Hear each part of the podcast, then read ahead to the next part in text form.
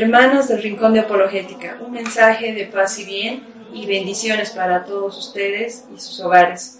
El día de hoy vamos a hablar sobre un tema relacionado a la evangelización, principalmente eh, relacionado a quienes pueden evangelizar. Antes que nada, debemos conocer qué es evangelizar. El Evangelio es la buena nueva traída por Jesucristo, Hijo de Dios. Evangelizar es anunciar a cada hombre la buena noticia de que es amado por Dios, es anunciar el querigma. Muchos católicos no están familiarizados con el término querigma y entonces pueden quedarse perplejos cuando leen o escuchan esta palabra. Querigma es un término griego que simplemente significa predicación y se usa para describir el contenido del mensaje apostólico de Jesús. San Pablo nos recuerda en la carta a los romanos que la predicación es esencial para que la gente crea en Jesús y se salve.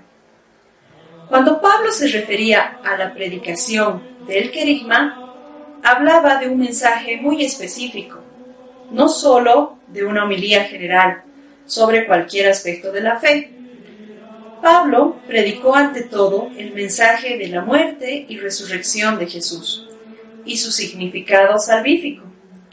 Pablo también predicó sobre la respuesta que debemos dar a fin de aceptar y vivir esa acción salvífica que nos da Jesús. El contenido de la predicación de Pablo pudiera parecer algo simple, pero debe entenderse como el fundamento sobre el cual se basa todo lo demás. Toda otra enseñanza cristiana depende y emana de la verdad, de la muerte salvífica de Jesús y de su resurrección.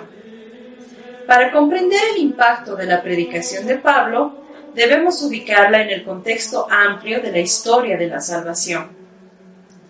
Es importante recordar que Dios creó el mundo bueno y quería que la humanidad viviera en él. Y además en comunión de paz y amor. Muchos estudiantes tratan de averiguar el significado de la palabra querigma. Tratan de encontrar un significado o una traducción. Pero esto es inútil, porque la palabra querigma es griega y se refiere principalmente al anuncio de Cristo Salvador. Dicho anuncio consiste en proclamar el gozo y la valentía que aunque el ser humano se separó muy pronto de su Creador, Dios nos ama entrañablemente a cada uno de nosotros, de manera que nunca desapareció para la humanidad. Nunca desapareció la esperanza, a pesar de que muchas veces en este mundo todo parezca oscuro y triste. Como dice Juan 3:16, porque tanto amó Dios al mundo, que dio a su único Hijo para que todo el que cree en Él no se pierda, sino tenga vida eterna. Jesucristo, Dios y hombre verdadero, ha pagado por nuestros pecados con su muerte y resucitó venciendo la muerte y el pecado. Jesucristo está vivo y está presente en medio de nosotros, aquí y ahora. Ante la primera predicación de Pedro, los judíos le preguntaron, ¿qué tenemos que hacer, hermanos? A lo que Pedro les contestó, convertíos y que cada uno de vosotros se haga bautizar en el nombre de Jesucristo para remisión de vuestros pecados, y recibiréis el don del Espíritu Santo. Hechos 2, 37, 38. De manera que si te arrepientes, crees en Él y te bautizas en, en su nombre, obtienes el perdón de los pecados y obtienes una vida nueva. Es como un nuevo nacimiento, como dice Juan 3:15. Una vida sobrenatural, una vida divina que no tiene fin. Estas palabras del querigma, con la fuerza del Espíritu Santo, tienen el poder de mover los corazones, llevar a la, a la conversión de las personas, propiciar la adhesión total a Jesucristo, y a la comunidad de creyentes. ¿Por qué se hace necesario enfatizar el querisma entre nosotros? Porque la Iglesia en los países católicos ha estado suponiendo por demasiado tiempo que todos los fieles católicos ya conocen estas verdades. Se supone que la fe de todos los católicos es una respuesta consciente y además personal a este anuncio de la salvación en Cristo. Pero esto es falso. En la práctica observamos que muchos católicos no han escuchado nunca este mensaje con claridad y por tanto no lo conocen y nunca han tenido un encuentro personal con Jesucristo vivo. Por eso el cristianismo de muchos católicos es superficial y rutinario, solo de palabra. Es mediocre, ni frío ni caliente. No han experimentado una verdadera conversión, un cambio en sus vidas. No han descubierto la novedad de que Cristo trae a nuestras vidas la salvación y el amor. En realidad, muchos de nosotros, aunque nos llamemos católicos, vivimos como paganos. No es nada extraño que cuando uno de estos católicos escucha el querigma, este mensaje, de boca de un pastor que es protestante, cree que debe abandonar la iglesia católica, porque es una novedad haberlo escuchado. Pero si escuchara con claridad el querigma en la única y verdadera iglesia de Jesucristo, comprendería que el mismo Jesucristo, único Salvador, nos dejó también la Eucaristía, el sacerdocio y la piedad mariana.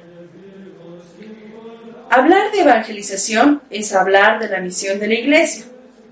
Este anuncio de la buena nueva se lleva a cabo por el testimonio de vida, que es estar en medio de todos, respetar a cada persona, intentar comprender su visión del mundo. En ciertos momentos es posible que el cristiano proclame a Dios y manifieste su alegría de creer y de vivir según el Evangelio. Además, este anuncio se hace al estilo de Bernadette de Lourdes, quien decía, se me ha encargado que os hable, no de que creáis. La predicación de un mensaje en la liturgia de la palabra hace referencia a la comunidad cristiana, que es el lugar en, en el que el cristiano va a la fuente. No es un cristiano a solas. Los sacramentos. La palabra de Dios y los sacramentos alimentan a los cristianos que son enviados al mundo para dar testimonio. La catequesis en sentido amplio Siempre se invita a los cristianos a afirmarse, a descubrir o a redescubrir lo que forma el corazón, lo que tienen grabado como fe. La evangelización se interesa por el desarrollo del hombre completo. No se dirige solamente a la inteligencia, sino a toda la persona como un todo. El cristiano es llamado a dar testimonio de Dios en todas las dimensiones de su vida, en la familia, en el trabajo, en sus actividades del tiempo libre, en todo momento. La evangelización es un tema de toda la iglesia. Jesús eligió a doce apóstoles para enviarlos al mundo. Es la primera responsabilidad de los obispos y de los sacerdotes y de todos sus colaboradores. Todos los bautizados, confirmados por el Espíritu Santo y que se alimentan de la Eucaristía, son enviados al mundo para vivir en él como testigos y como apóstoles de Jesús. Cada uno evangeliza en función de lo que es y de lo que ha vivido y además de lo que ha sido evangelizado se convierte en evangelizador a su vez. ¿Qué es la nueva evangelización? La nueva evangelización es un tema que repetía con frecuencia Juan Pablo II. Es una urgencia que no se puede dejar para más tarde, decía. ¿Por qué nueva evangelización? Hace mucho, en 1983, en Haití, Juan Pablo II habló de una nueva evangelización, que es nueva en su celo, en sus métodos, es nueva en su expresión. Esto quiere decir que no presumimos ni actuamos como si nuestra gente bautizada ya fuera católica o comprometida. No asumimos. La nueva situación, determinada por los cambios radicales en la sociedad, exige un nuevo lenguaje, un nuevo estilo, una manera nueva de vivir y anunciar el Evangelio, y una nueva manera de dar testimonio que la Iglesia está llamada a dar. La nueva evangelización está basada en la oración. Jesús predicaba de día y de noche oraba. Jesús tenía que conseguir los discípulos de Dios. Nosotros mismos no podemos reunir hombres por nuestra cuenta. Debemos conseguirlos por Dios y para Dios. Todo método está vacío sin el fundamento de la oración, que es primordial. La palabra del anuncio siempre debe estar empapada de una intensa vida de oración. La familia tiene que ser la cuna de la fe, donde los esposos, la pareja, se evangelizan uno al otro y ambos anuncian el mensaje del Evangelio a sus hijos. Aquí es donde se adquiere la fe, donde crece y donde se comparte. Los nuevos movimientos y grupos eclesiales. Estos, ante todo, ofrecen apoyo y aliento a las familias para ayudarlas a cumplir esta misión evangelizadora. Los movimientos serán centros para la formación cristiana y la expansión misionera, tal como dice Redemptoris Missio. Ahora, ¿cuáles son las características de un auténtico evangelizador? Antes que nada, una sólida fe. Esto es fundamental. Sin fe no podemos evangelizar. No hablo solo de la fe en Cristo, en el Padre y en el Espíritu Santo, sino también de la fe en la Iglesia y en su magisterio. Se ha escuchado muchas veces decir, yo evangelizo, llevo a Cristo en mi vida y llevo a Cristo a, los demás. Pero este tema del Papa, no estoy muy de acuerdo. ¿Cómo es posible no estar de acuerdo? ¿Se es o no se es católico? Yo no debo creer solo en lo que me conviene o en lo que me gusta. Debo creer aquello que Dios me ha revelado y ha dispuesto para mi salvación. Nuestra fe debe ser íntegra, no puede ser una fe de supermercado donde tomo solo aquello que me gusta, solo aquello que me hace sentir cómodo y lo demás lo dejo. Por eso el auténtico evangelizador debe decirle al Señor, creo Señor, pero aumenta mi fe, como dice Marcos 9, 24. Y día a día renovar su opción por Cristo, conociéndole y amándole más cada día. Hebreos 11, 1, 3 y 12.2 nos dice, la fe es garantía de lo que se espera, la prueba de las realidades que no se ven. Por ella fueron alabados nuestros mayores. Por la fe sabemos que el universo fue formado por la palabra de Dios, de manera que lo que se ve resultase de lo que no aparece. Fijos los ojos en Jesús, el que inicia y consuma la fe. Otro punto es la coherencia de vida. El padre Pío de Pietrelcina decía, haz el bien en todas partes, para que todos puedan decir, este es un hijo de Cristo. Pregúntate, ¿mis obras reflejan a Jesús? Quienes me ven, ¿pueden decir que soy un auténtico cristiano? Pensemos que la coherencia de vida es una carga pesada insoportable, algo difícil de manejar. Al contrario, es lo que nos da la felicidad y nos anima a continuar, a seguir adelante y recorrer el buen camino que llevamos. La clave está en la humildad, en reconocer que soy un necesitado de Dios y que Él quiere también necesitarme. Yo no puedo evangelizar, yo no soy la luz verdadera, sino que mi misión es ser reflejo de la luz de Dios. Es Cristo quien vive y evangeliza en mí. La humildad hay que pedirla a Dios. Solo así podremos ser testimonios vivientes de Jesús. Como dice Juan 1, 6, 8, vino un hombre enviado por Dios que se llamaba Juan. Este vino como testigo para dar testimonio de luz. No era él la luz, sino testigo de la luz. Otro punto es la humildad. Desarrollamos aquí la característica ya vista en el punto anterior. ¿Qué significa ser humilde? La humildad es andar en verdad, como decía Santa Teresa de Jesús. Y es muy cierto, porque no podemos ser lo que no somos o aparentar lo que no somos. Humildad es ser un hijo verdadero de Dios. La humildad es reconocer que soy un pecador. Humildad es saber que sin Dios no soy nada. Nada puedo. Nada, nada soy. Humildad es no valorarme por encima de los demás, creyendo que soy mejor. La humildad tiene un efecto práctico en la vida de todo cristiano. Se es humilde siendo humilde, no hay otra forma. Y es también esfuerzo para mantenerte siempre humilde. Es necesario practicar la humildad en todo momento y en toda circunstancia. Es muy importante este punto en la evangelización soy humilde cuando sé que la obra no es mía, sino de Dios, cuando no me apropio de nada ajeno. ¿De quién es el reino de Dios? ¿La iglesia?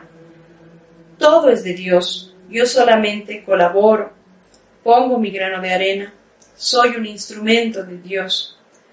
Humildad siempre. Esa es la actitud cristiana que debemos tener. Como dice Filipenses 2, 3, 5, no hagan nada por rivalidad o vanagloria. Sean, por el contrario, humildes y consideren a los demás superiores a ustedes mismos. Que no busque cada uno su propio interés, sino el de los demás. Tengan, pues, los sentimientos que corresponden a quienes están unidos a Cristo Jesús. Otro punto importante es la fidelidad en lo pequeño. San José María Escribá decía, Convenceos de que ordinariamente no encontraréis lugar para hazañas deslumbrantes, entre otras razones, porque no suelen presentarse. En cambio, no os faltan ocasiones de demostrar a través de lo pequeño, de lo normal, el amor que tenéis a Jesucristo. Así es, no podía haberlo dicho mejor. Lo normal lo que es pequeño a nuestros ojos puede ser una gran ocasión para ser fiel al Señor y demostrarle mi amor.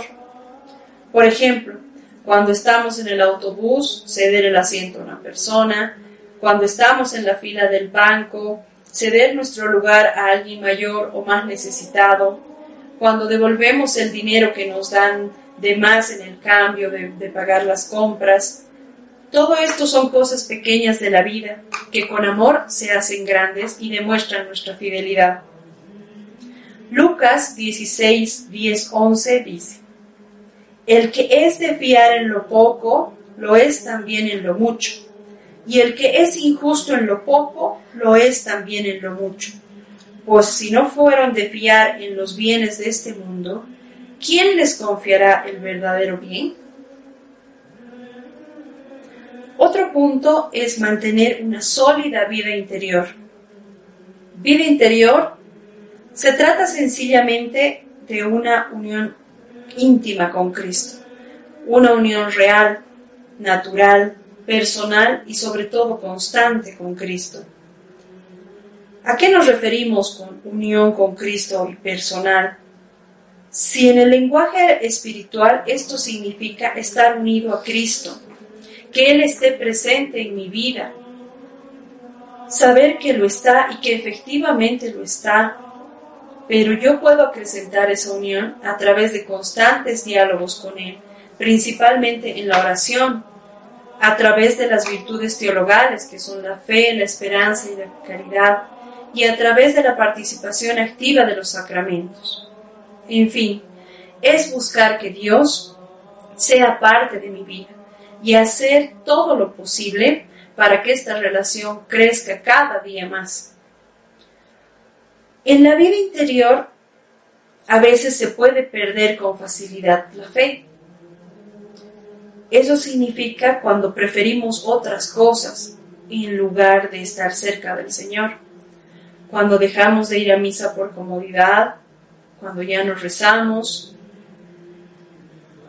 Eso hace que nuestra vida interior se vaya desvaneciendo. La vida interior no nos garantiza que todo vaya bien.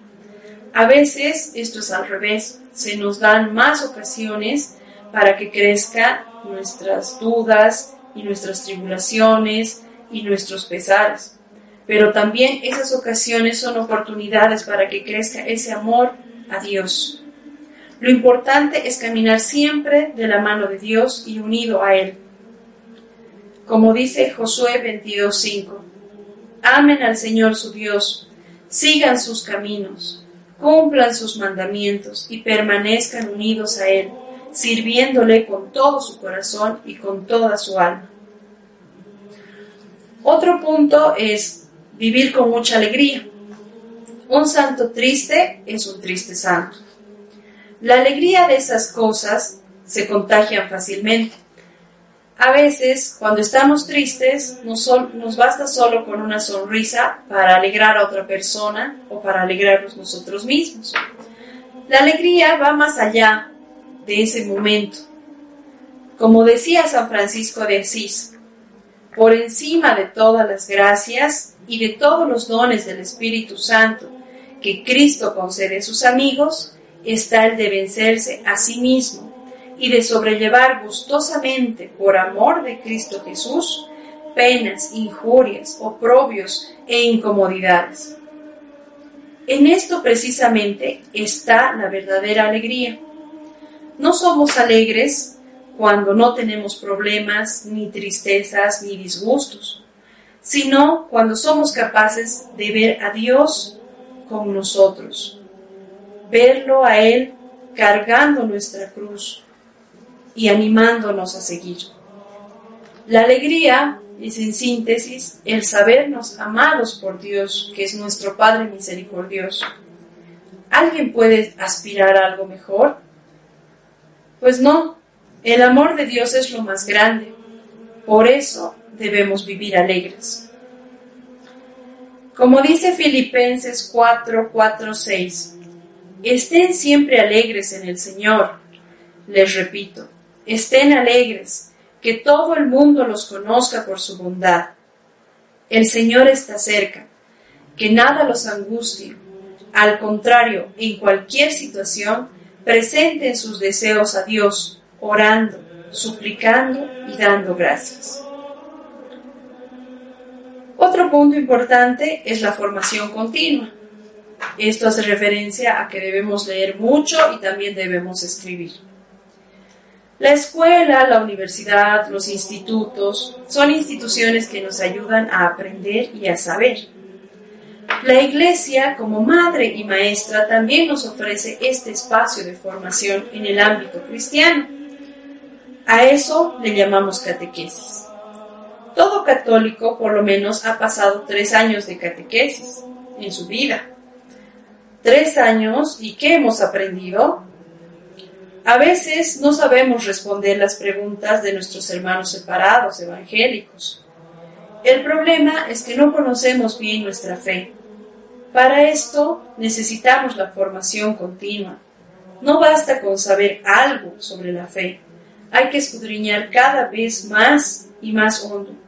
Conocer la Biblia principalmente, los sacramentos, las gracias del perdón, el amor, entre otras cosas. Debemos leer, escribir, compartir la fe, hablar de ella con otros y crear círculos de estudios con otras personas y dentro de nuestra comunidad son buenas instancias para aprender siempre sobre Cristo y sobre sus enseñanzas. Jeremías 9, 23 dice, Así dice el Señor, que el sabio no presuma de su sabiduría, que el soldado no presuma de su fuerza, que el rico no presuma de su riqueza. El que quiera presumir, que presuma de esto, de conocerme y comprender que yo soy el Señor, el que ejerce en la tierra la fidelidad, el derecho y la justicia, y me complazco en ellas. Luego de haber leído estos puntos y haberlos examinado, te invito a que hagas un compromiso con el Señor. Siempre es bueno como un fruto comprometernos a algo, trabajar en mejorar alguno de nuestros defectos, alguna de nuestras falencias. En fin, nosotros debemos ser más constantes en nuestro apostolado, como por ejemplo ir todos los domingos a la misa, prestar atención, orar todos los días, por lo menos media hora, ya sea en la mañana o en la tarde.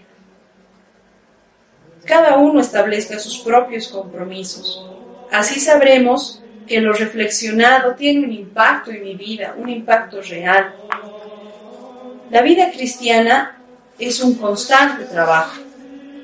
El que no avanza en la vida espiritual retrocede, porque la vida está en constante movimiento y nosotros vamos siempre a contracorriente. Así que debemos ponernos en marcha y no dejar de caminar con Cristo, ayudando a tus hermanos con el ejemplo de una vida alegre y coherente, siendo testimonio de vida, intercediendo siempre en la oración por quienes se encuentran más débiles, más necesitados en la fe, y dejando que Jesús día a día vaya transformando tu vida. Espero te haya gustado este mensaje. Bendiciones.